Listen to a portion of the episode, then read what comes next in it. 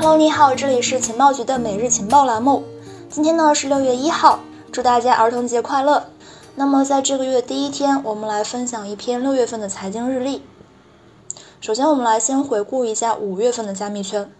五月九号前后，算法稳定币 UST 开始暴跌，随之而来的就是 Luna 生态的分崩离析，四百亿美元市值随之灰飞烟灭，这重创了加密圈的稳定和信心，可谓是上半年的最大黑天鹅事件。除此之外呢，五月四号，美国联邦储备委员会宣布加息五十个基点的决议，也是给整一个市场带来了震荡效应。受这两个利空事件影响。比特币的价格呢，在五月十号跌破三万美元关键位置，这也是自从去年的十一月十号，比特币登顶六点九万美元最高点之后，首次跌破三万美元。另外呢，到了月底，上半年圈内红极一时的虚拟球鞋项目 Stepen 被爆出了一系列重大负面消息，社区和用户共识开始崩塌，这也让整一个元宇宙赛道都蒙上了一层阴影。伴随着这些不确定性因素的增加，加密市场后期可能会更加动荡。所以说，我们还是要用好这一份加密日历，做好预判和准备，同时来去规避风险。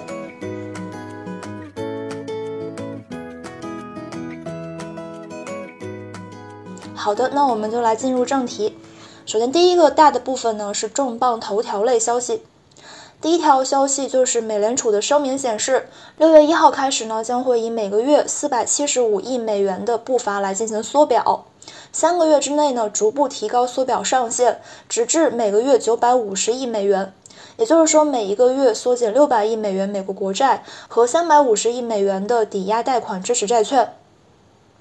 大致来介绍一下。加息和缩表呢，都是美联储去收紧货币政策的工具，二者呢互相补充，都是向市场抽回流动性、遏制经济通胀的一个手段。区别呢，就是加息会直接推高短期利率，压缩微观个体的投资消费空间，比如说像个人、家庭和中小型企业；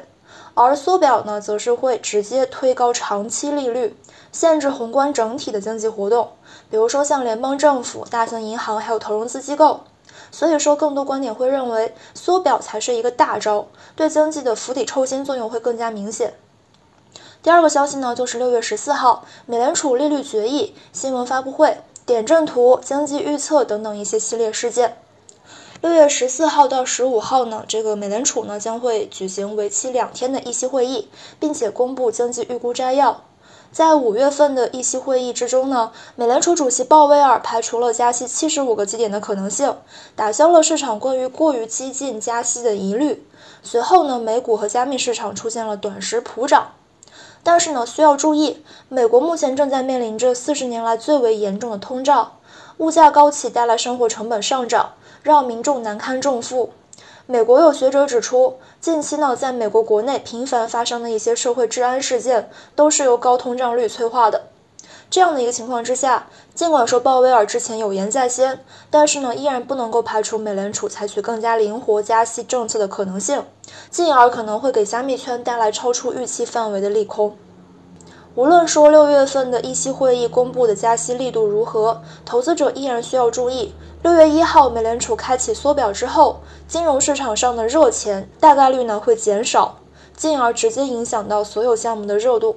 所以说，我们在选择投资项目的时候呢，一定要更加谨慎。毕竟，如今这个市场呢是趋于冷静的，并不会为不够优质的项目来买单。第三个消息呢，就是六月八号，以太坊的 Ropsten 测试网预计将会合并，在此之前呢，会推出两个新的信标链。以太坊从 POW 机制转向 POS 机制呢，是2022年加密圈项目中最为重大的一个事件了。转型成功之后，以太坊将会变成通缩模型，机器挖矿模式呢也将会被质押挖矿模式所取代，饱受诟病的碳排放问题呢也将会被迎刃而解。另外，大量以太坊矿工的收益呢将会急剧的锐减，他们之后何去何从也成为了市场所关心的一个问题。当然，用户最为关心的 TPS 问题也有可能会得到很大提升。这一次，以太坊公共测试网 Ropsten 正在转向权益证明，也被很多大佬们认为这是以太坊主网全面切换到 POS 机制之前最后的准备工作之一。Ropsten 是以太坊基金会在2017年创建的几个测试网之一。目前呢，这个特定的测试网被视作是以太坊主网的最佳复制品，因为它严格遵循了以太坊主网的网络结构。这也就使得开发人员能够在对主网实体进行更新之前，进行更为实际的部署测试。也正是因为此，Ropsten 测试网的合并也被赋予了特殊的意义。社区成员将其视为以太坊系统升级的重大里程碑。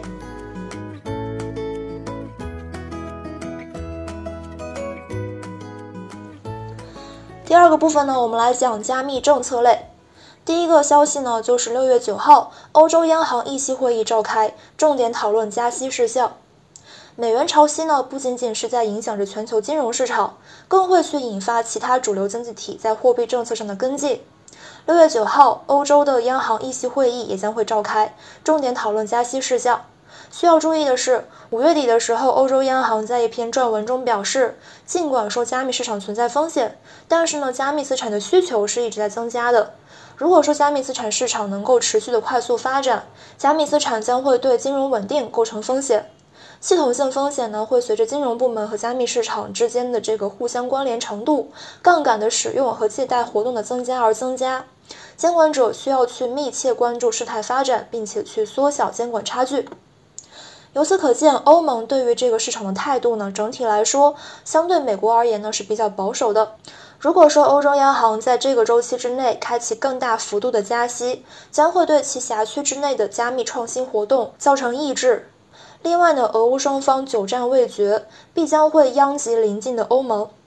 目前来说，欧盟成员国已经尝到了天然气和石油价格双涨的这样的一种痛苦。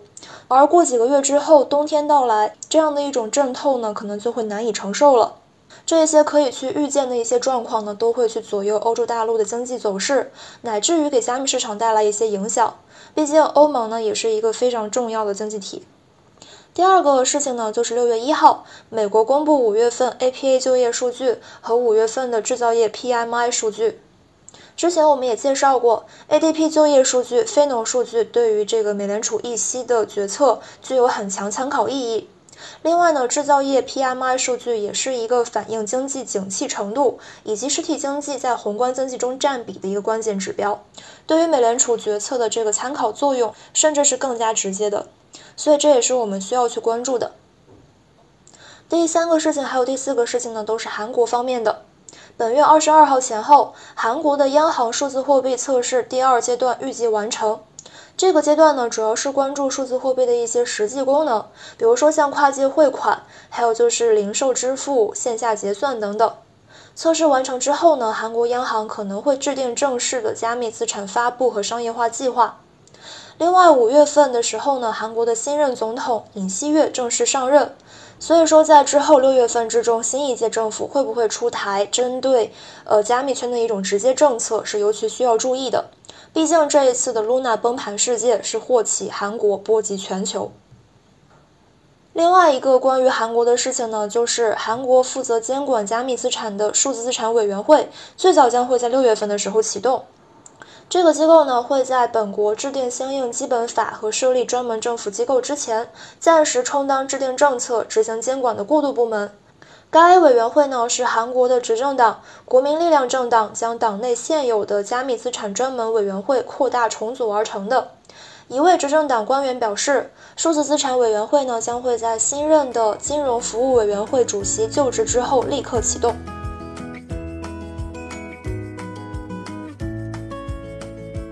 第三个大部分呢是头部公链类。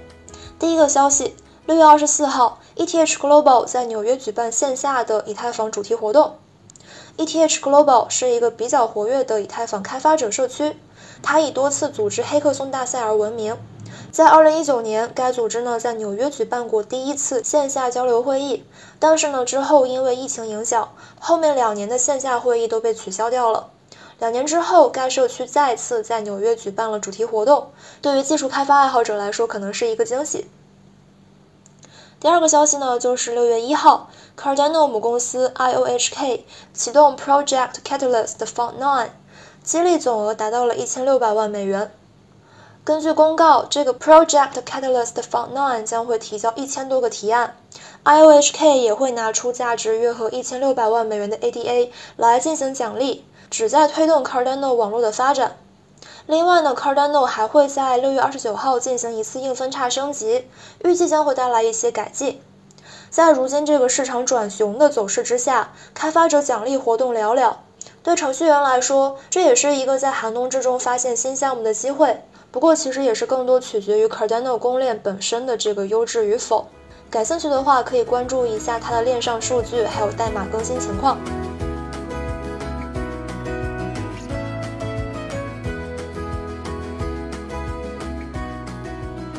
下一个部分呢是应用破圈类。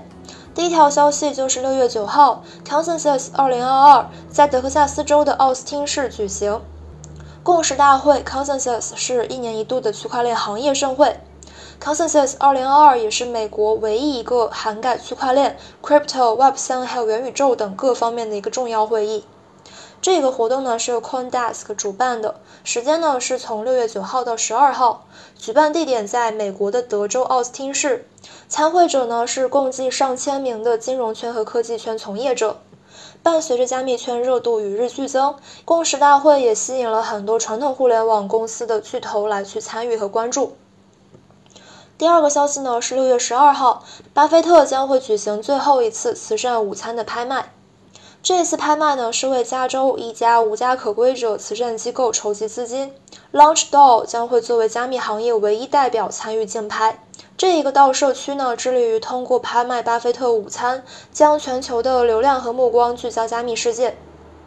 巴菲特的慈善午餐拍卖呢，其实跟加密圈没有什么关联，但是呢，自从2019年孙雨晨高调宣布竞拍之后，这个联系就产生了。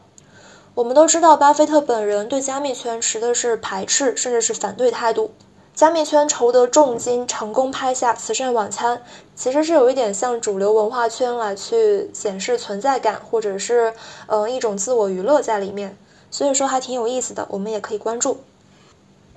最后一个消息呢是国内的政策方面的，也就是中电标协元宇宙工委会将会在六月份的时候成立，华为、腾讯、中兴等公司呢已经确认要加入了。这个元宇宙工委会呢，将会面向这个行业重点机构展开调研，发布技术路线图，还有白皮书等研究成果，开展元宇宙参考架构、虚拟数字人等重点标准研制，征集工业制造、社交娱乐和文化旅游等一些领域的优秀案例，筹备技术和应用创新大赛，组织研讨会、沙龙和年度峰会等活动。好的，那么以上呢就是今天节目的全部内容了，感谢收听，那我们下一期节目再见喽，拜拜。